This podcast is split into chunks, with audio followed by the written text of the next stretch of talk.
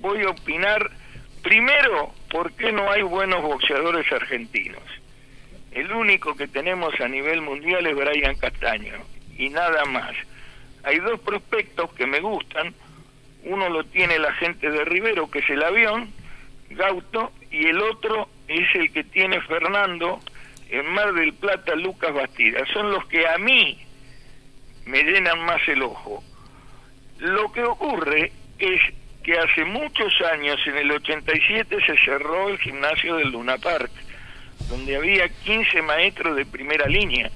Cuando se cerró, algunos maestros, 6, 7, entre los que recuerdo estaba Zacarías, Pradeiro, Julio García, se fueron a la federación y siguieron cultivando, pero ahora ya no hay profesionales en la federación.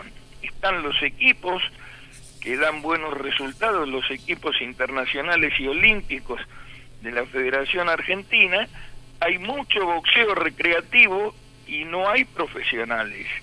Los profesionales están en otro lado y no hay muchos. O sea, el gimnasio que más trabaja y que más profesionales tiene, imagino que hoy va a salir al aire, es Alberto Zacarías, 17 profesionales. Pero tiene un problema, Alberto, no se deja afanar. Entonces tiene los boxeadores, los tiene él y no le dan las peleas que necesita. Entonces con mucho sacrificio los hace crecer. Ustedes deben saber, como lo sé yo, que antes de la pandemia, en el gimnasio de Calzada, eh, Alberto Zacarías generaba veladas para que sus boxeadores peleaba, pelearan. Ahora está todo muy complicado yo veo que se trae, se importa mucho boxeador bagallo de Venezuela, de Colombia, no se traen buenos boxeadores porque los buenos boxeadores no están al alcance de nuestro presupuesto, no se pueden pagar. Y por ejemplo, yo estaba pensando, ¿cómo le traes un mediano a Lucas Bastida? ¿De dónde? ¿Y por cuánto? Es muy difícil. Entonces, ¿Cómo se soluciona este problema?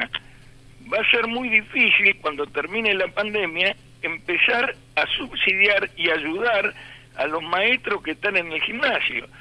Siempre de vez en cuando San Miguel saca uno en Alcira Gijena, Río Cuarto, y siempre alguno, como puede a las trompadas, saca Mario Arano, que se ha desprestigiado él solo, porque ha hecho cosas que no debió haber hecho, que no se le enseñaron en la oficina de Rodríguez Peña. Por eso se le fue Nino López, se le fueron otros, y los buenos periodistas que tenía ya no los tiene.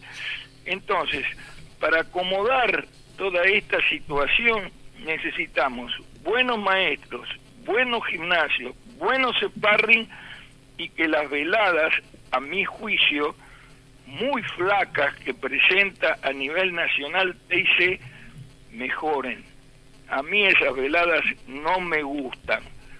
Y ojo, están compitiendo con los mexicanos, que no son gran cosa, porque los mexicanos tienen esos pesos chicos, gallo, pluma, mini mosca, mosca, pero que le hacen fuerza a la pantalla.